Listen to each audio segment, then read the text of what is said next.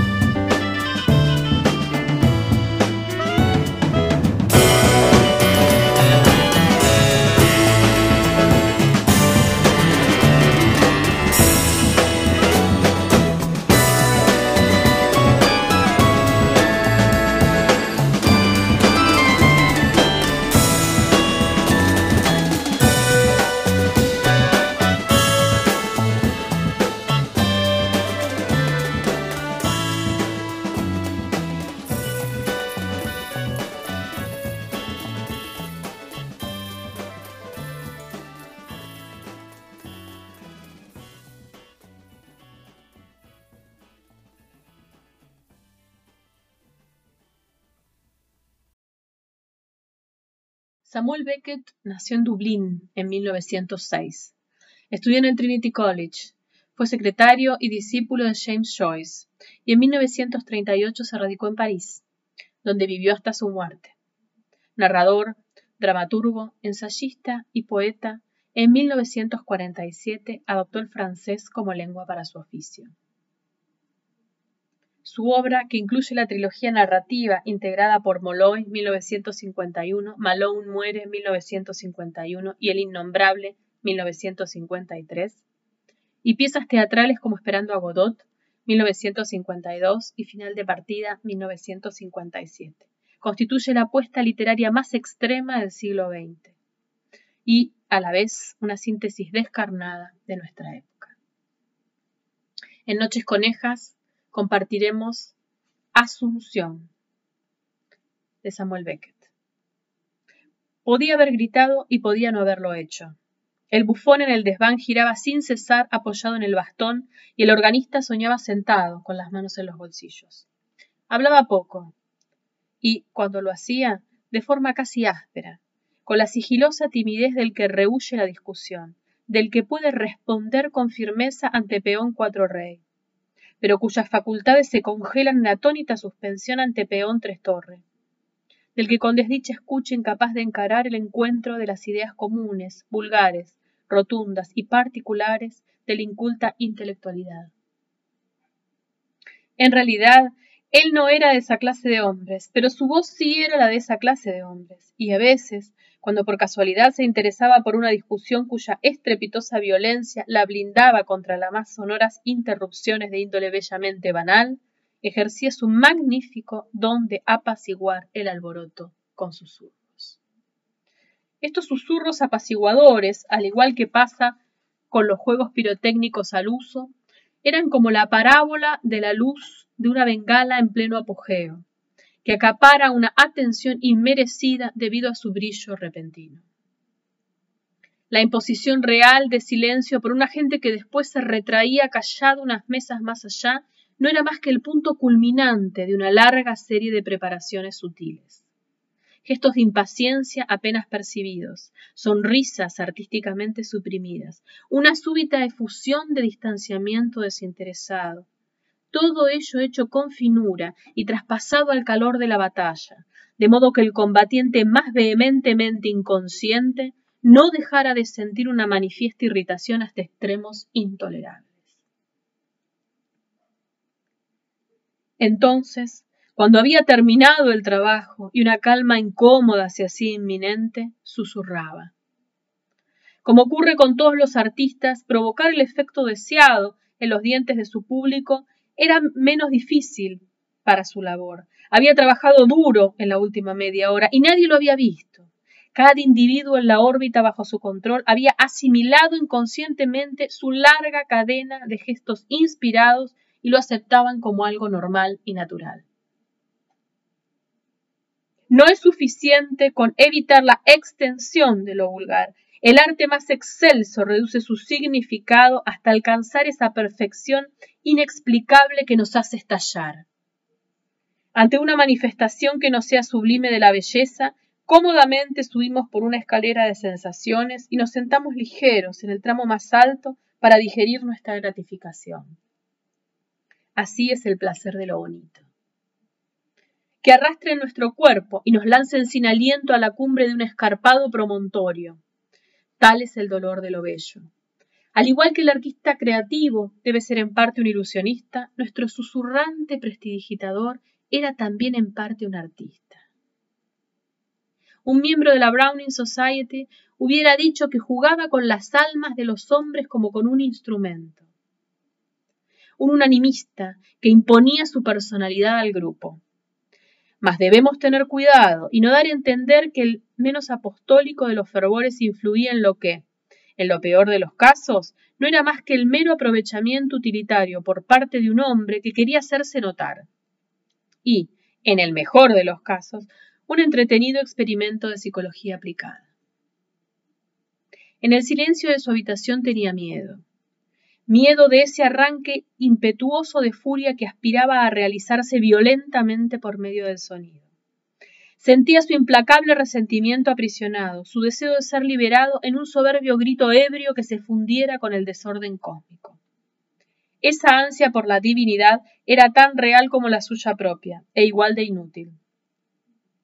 Se preguntaba si el mismo poder que, habiéndole negado la consciente consumación propia del más infame perro callejero, lo obligaba a olvidarse de su fin imperfección junto a eso en el arroyo, se había estremecido alguna vez ante la fuerza de su rebelión. Mientras tanto, aquel mar de silencio rodeado por el cuerpo alcanzaba una miserable culminación en pequeñas gotas de sonido, como cada hoja que al caer socava el esforzado vigor de un árbol en un cruel otoño sin invierno. El proceso era absurdo, extravagantemente absurdo, como coser un huevo en una hoguera. Pero en su caso no era una extravagancia deseada, sentía compasión a la par que miedo. No era tanto el temor a que su prisionero fuera a escapar, deseaba ardientemente que escapase. Le desgarraba la garganta y él lo ahogaba empujándolo con pena y terror. El miedo engendra miedo. Empezó a albergar espanto al dolor inesperado, al sueño, a cualquier cosa que pudiera eliminar la inhibición involuntaria. Se drogó para poder dormir profunda y silenciosamente. Apenas salía de su cuarto, apenas hablaba, negando incluso esa extraña transmutación hacia la inquieta quietud que cada vez más parecía rasgar todo su ser con la violencia de su esfuerzo. Sentía que estaba perdiendo, jugando en manos del enemigo por la propia severidad de sus restricciones. Al maldecir la corriente de susurros, él había subido el nivel de la inundación y sabía que llegaría el día en el que no podía seguir negándolo. Aún así, permanecía en silencio, en silencio a la espera de escuchar el primer murmullo del torrente que debía destrozarlo. En ese momento la mujer se le acercó. Estaba escuchando en la penumbra cuando ella llegó, escuchando con tanta intensidad que no lo oyó entrar. Ella le habló desde la puerta, y él hizo un gesto de dolor ante la regularidad de su discurso claro y firme. Era la historia de siempre, contada de forma vulgar, que admiraba su genio, que compartía su sufrimiento, que solo una mujer podía entenderlo. Apretó los puños con furia contra la infame impertinencia de las mujeres y su entusiasmo curioso y entrometido, ruidoso, como las exclamaciones de admiración que estallan espontáneamente en los corazones de los norteamericanos ante la tumba de Miguel Ángel en la Santa Croce. La voz continuó con su letanía, vaciló, se detuvo. Esbozó él un gesto cansado de aceptación y se preparó para retirarse una vez más al interior de esa espantosa inmovilidad silenciosa. Ella encendió la luz y entró despreocupadamente en el cuarto. Ni una irrupción de demonios le hubiera hecho perder tanto la concentración.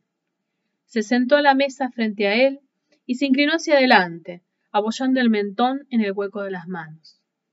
La miró lleno de ira y no pudo dejar de sorprenderlo, muy a su pesar, la extraordinaria palidez de sus labios, el inferior sobresaliendo ligeramente y curvándose hacia arriba, aprisionando el superior con cierto desprecio, dando como resultado una sensualidad de leve prognatismo en esa zona que no acababa de encajar con la pureza extremadamente fría que se extendía, descontenta, desde la fina frente hasta la hermética nariz.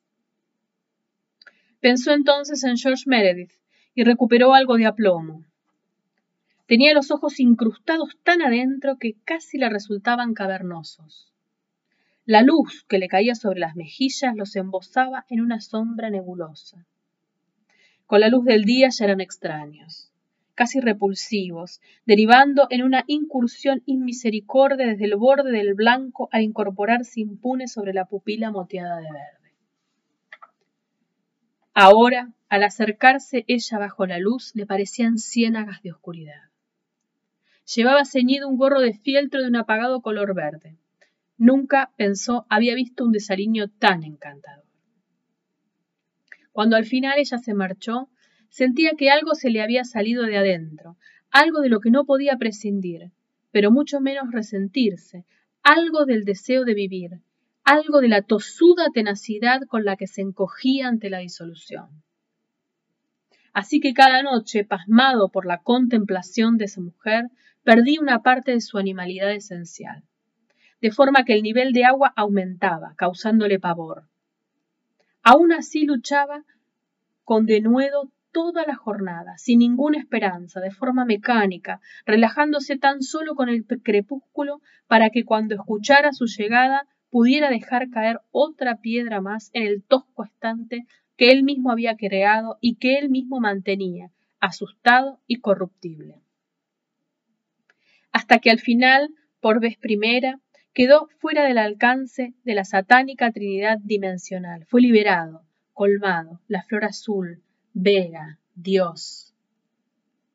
Tras un paréntesis atemporal se encontró solo en su habitación, ahito de éxtasis, hecho jirones por el odio amargo de aquello que él había condenado a la humanidad del silencio. Así cada noche moría y era Dios, cada noche revivía y se hacía jirones, desgarrado y magullado en un sufrimiento creciente, de manera que anhelaba ser absorbido irremediablemente por la luz de la eternidad. Ser uno con el cielo incoloro, sin nubes ni pájaros, en infinita plenitud. Entonces ocurrió. Mientras la mujer contemplaba el rostro que ella misma había recubierto de muerte, una gran tormenta de sonido le empujó con furia, estremeciéndose la misma casa a causa de la prolongada y triunfante vehemencia, alcanzando cotas de vértigo y efervescencia, hasta que, dispersándose, se fundió con el aliento del bosque y el vibrante clamor del mar. La encontraron acariciándole los alborotados cabellos sin vida. Samuel Beckett. Asunción. Traducción de José Francisco Fernández.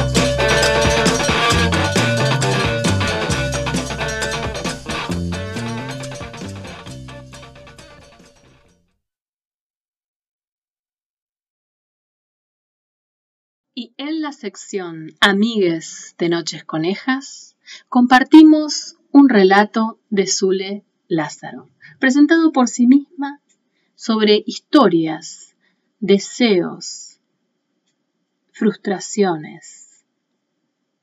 Señor operador, cuando usted disponga de curso al take.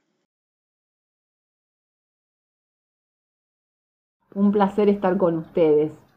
Eh, mi nombre es Zulema Lázaro y voy a leerles un fragmento de una novela mía publicada en Milena Cacerola, editorial Deliciosa si las hay, eh, novela titulada El Vaguito.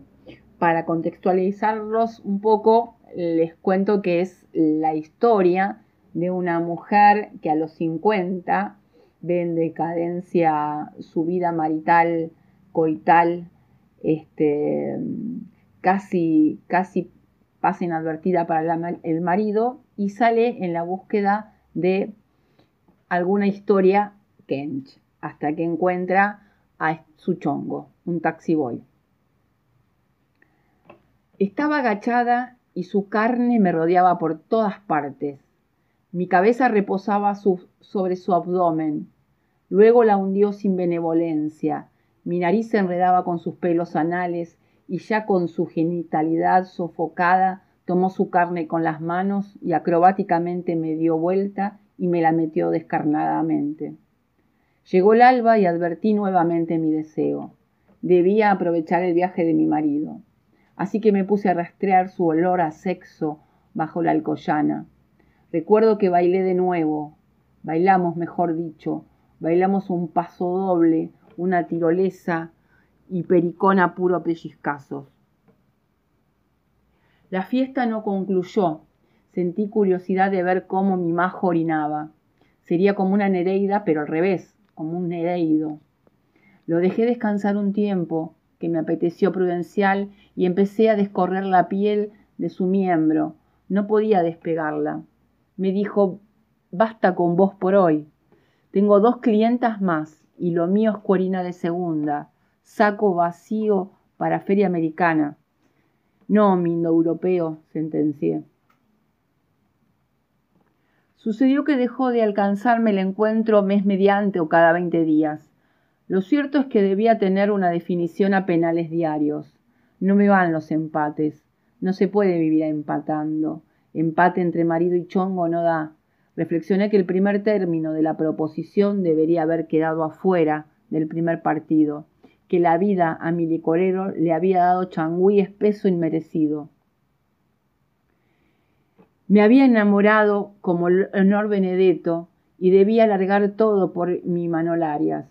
Abandonar a mi marido debía haber sido el paso y no este final impune por penales, bombazos que dejan a mi marido parado en el peor de los lados un arco demasiado largo para que él recorra. La pija de mi chongo, este majo, no tiene parangón.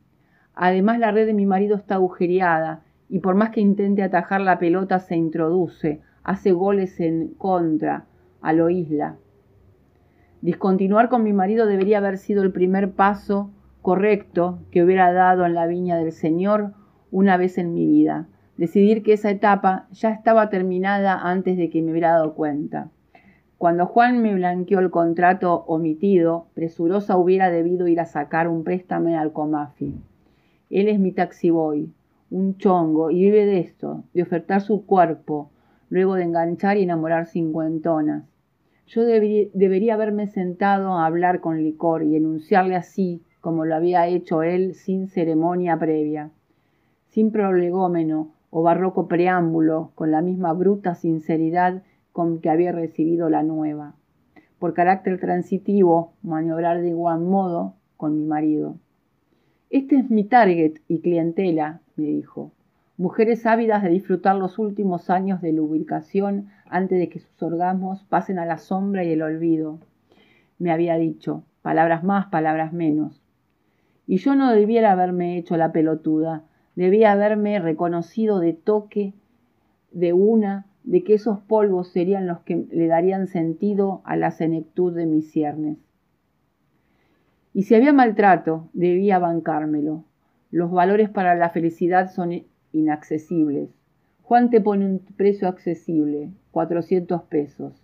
Tiene razón si se enoja cuando querés puentearlo y no pagar. Ahí es donde te indilga que tu rajadura está negra y ampulosa y que es hasta desagradable. Estos son sus caballicitos de batalla, la pantalla que fuma, la música de cañerías que aplica de fondo. Y la verdad es que le resulta eso del endilgue, de endilgarte permanentemente que ya estás vieja y desagradable y que si no abonas aranceles no tenés chances de obtener saciedad a tus calenturas climatéricas. La verdad que el pendejo la tiene más que clara. ¿Qué mujer no oscila entre la dejadez y la orfandad que trae y entregarse e inmolarse frente a la hoguera, frente al peligroso lugar de encaramarse a puro deseo? Esa hoguera quema tu lugar de internada en tu mismo instituto de miedos. Esa hoguera arrasa el sitial de huérfana que todos acarreamos desde pequeñas. Entregarse a ese volcán de pasiones pijeras me llevó a decidir separarme sin decir aguaba. Pasó lo lógico cartesianamente hablando. Marido se resistió dándome sermones como Bielsa a sus chicos gallegos. Sus herramientas de refute eran contundentes y tal vez pusieron en jaque esta decisión tomada puro latigazo de corazón labial, vulval y clitorial. Luego pensé que esos ritos ya estaban perdidos con él. Ellos, los nuevos, eran inspiradores para fundarme como ser fémino, y no quería ya en la mitad de mi vida seguir perdiendo la capacidad de sentir, hasta el punto de que ya ningún rito pueda regresármela en breve por enquistamiento, callo o falta de la gimnasia amatoria.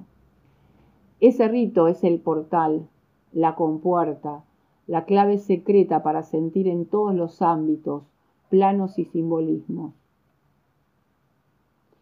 Ahora me tengo a mí misma. Mi taxi feliz, trueca feliz sus honorarios por las comodidades del inmueble como contraprestación. Así permutará un techo para sí, un techo para el taxi, lo habíamos como un garage para taxis, un hogar seguro, dado que él se la pasaba alquilando y siendo echado por gemidos estridentes y música para tapar los ruidos molestos.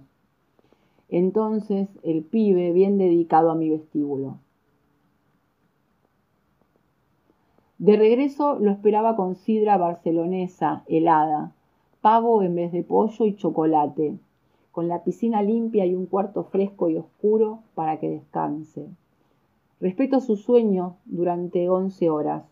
Cumplido el plazo me zambullo con mi ampulosa concha para ser atendida con bonanza y dedicación por el mancebo secuestrado para mi satisfacción. Ahora me toca a mí, tengo el mismo derecho que las otras, porque pago con lo mismo que ellas, pero además del dulce, contante y sonante, está el otro efectivo, el efectivo de mi corazón y mis sentimientos. Mi historia, mi historia no es la de una mina al borde de los cincuenta y un pendejo que la maltrata, la hostiga, la burla por su edad, le saca guita, la amenaza, y a pesar de ello ella permanece porque tiene buen sexo. La mía es una historia de los mismos valores que defendió la Revolución Francesa. La mía es la historia de la igualdad. No hay mucha diferencia cuando ambos estamos desnudos. Es lo que siento.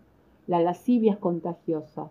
Las palabras suscitan ideas y dichas ideas o silogismos infunden fuego a pene y aconcha inmediatamente. Eso es justicia. Se ajusticia todo el derredor, todo el universo cuando ambos arsenales se funden. ¿Y dónde la fraternidad? En todo está la fraternidad. Por ejemplo, su mano recorre fácilmente mi abertura desde el clítoris hasta la vagina. La recorre. El recorrido está aceitado a mi engranaje. Al engranaje conduce no solo al placer, sino a mi identidad, mi género, mi sintagma y esencia. Para que Él sea como el telescopio Huxley, que me permite descubrir nuevas estrellas, estrellas desconocidas y lejanas, al momento, a mi ser.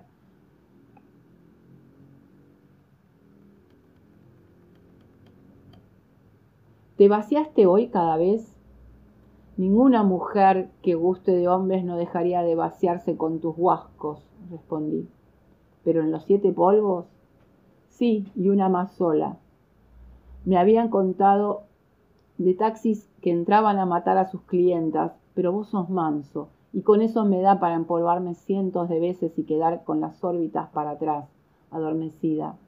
Además, a vos te puedo mostrar mi chocho tan enorgullecida como de mi rostro. Jamás me vas a exigir, exigir dos puntaditas en el extremo de la vulva. Nunca hago nada para ofender a una mujer de la que como. Y así fue como comenzó de nuevo la dialéctica coital y mis labios húmedos volvían a ser epoxi, volvían a sellar el cuerpo que yo tenía dentro bajo mi demanda y pulgar, o sea, mi clítoris. Arrobadores esos disfrutes devenidos para mí en amor sin tiempo y sin edad, esa vibración sin trópico o etnia, ese aldente sin credo, culto, que él me propiciaba, él, a quien la naturaleza lo había tocado como el arte de amar, había bebido del ar amantis, pero sin leerlo, solamente dándole batalla en un taller, el de nuestras cuatro paredes. Él no era laboratorio, no improvisaba ni experimentaba. Él iba al punto de fuga, al plano rebatido y te dejaba de la cabeza. Él era hábil con su artero miembro y también en la prolongación del placer sexual. Y en algo nos parecíamos. También mostraba su happy tan orgulloso como mostraba su rostro, sus ocho porciones del abdominal, su trapecio izquierdo, sus gemelos, estaba orgulloso, pero no era vanidoso como esos vanidosos al pedo que con un atributo ya se suben al caballo San Martín. ¿Sabes? Una mujerona como ella en la flor de la vida no podía pasársela sin un macho, me contaba Carla, una clienta fija.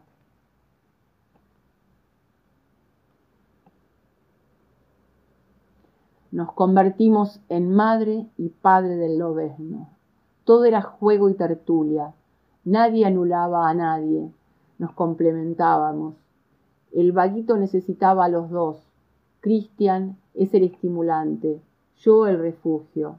Con el bebé, el bebé paspado apura el desespero, con la jovata la armonía. Nunca nos alcanzaban nuestras distracciones. Nunca nos aburríamos. Siempre había algo por descubrir, una nueva meta por alcanzar.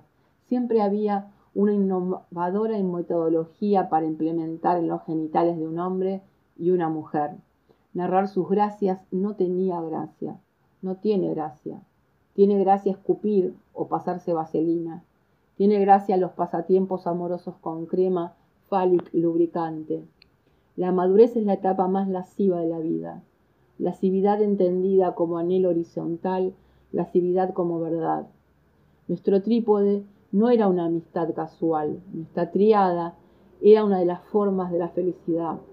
Para unos eran los libros, para otros los murales, para otros Rhythm van Beethoven, para nosotros el emboque, la palpitación de penes, sentir lo rasposo de su mano refregándome violentamente bajo la falda, tirarle al jovenzuelo prepucio al tiempo que a él los pezones hasta hacérselos, hacerlo llorar, y así, en el medio del fuego, abrazarlo y tranquilizarlo como me pudiese pasar a mí sentir la necesidad de sus abrazos, luego de orgasmos para paladear.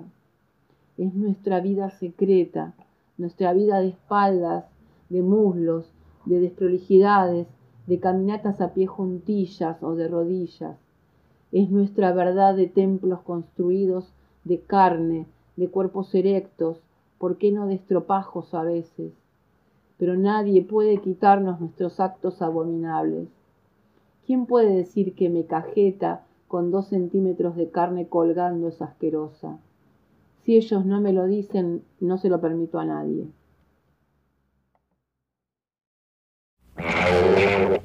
Música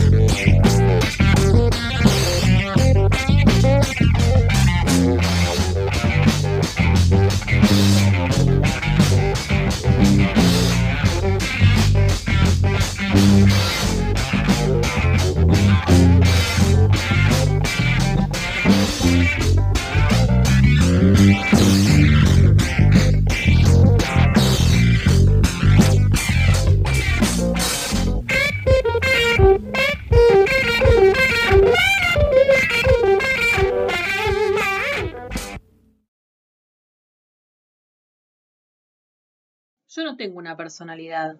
Yo soy un cóctel, un conglomerado, una manifestación de personalidades. En mí, la personalidad es una especie de forunculosis anímica en estado crónico de erupción.